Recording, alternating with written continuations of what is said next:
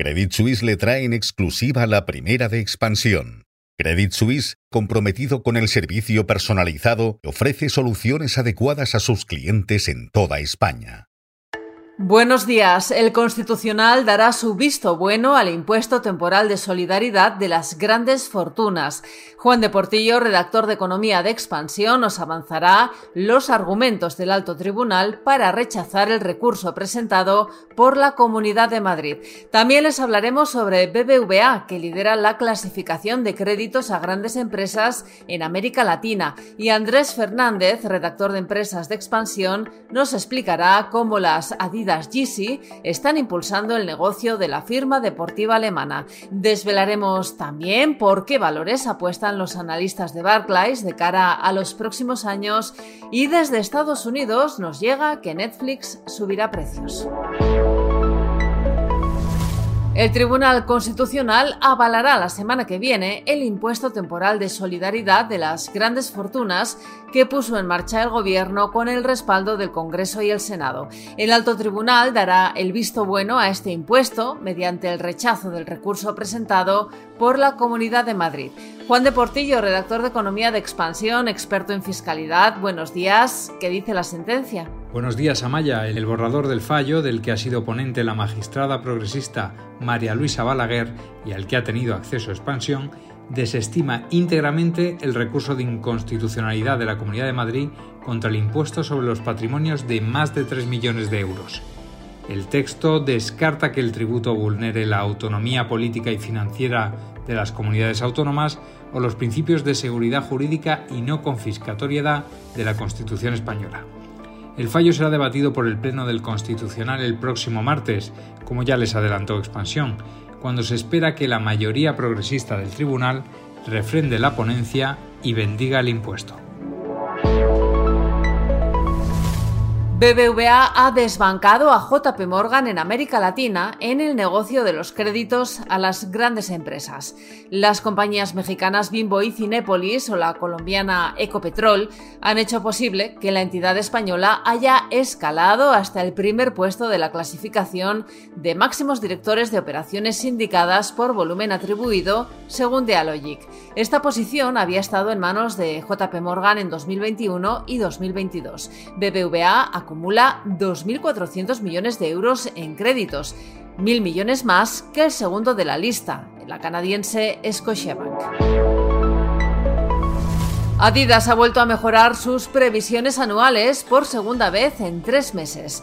En esa mejora han tenido mucho que ver las ventas de sus zapatillas Yeezy. Andrés Fernández, redactor de Empresas de Expansión, buenos días. Estas zapatillas han tenido un recorrido comercial polémico. Buenos días, Amaya.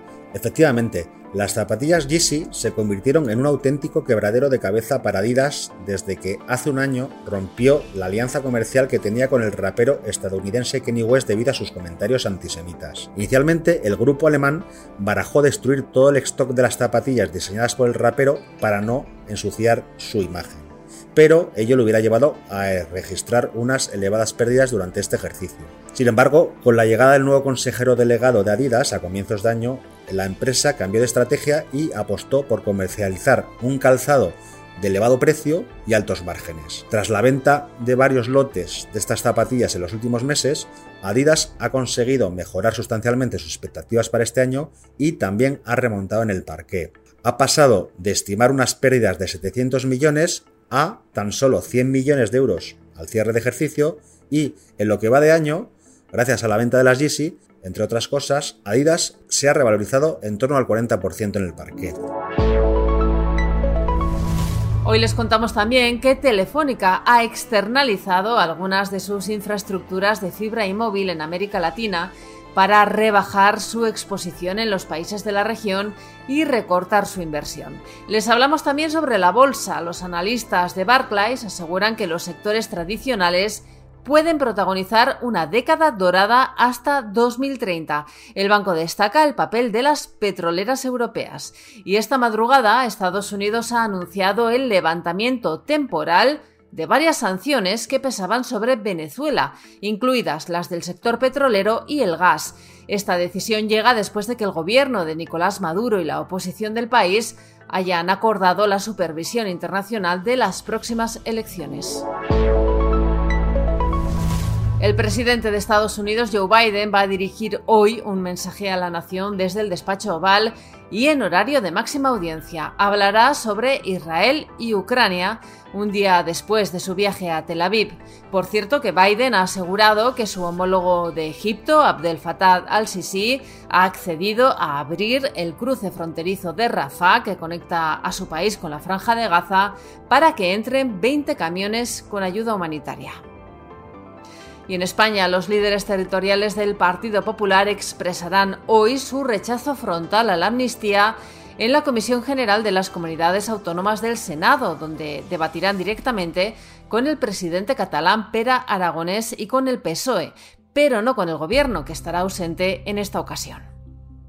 Y en la bolsa el IBEX 35 cerró ayer con un descenso del 0,92% y se colocó en los 9.212 puntos.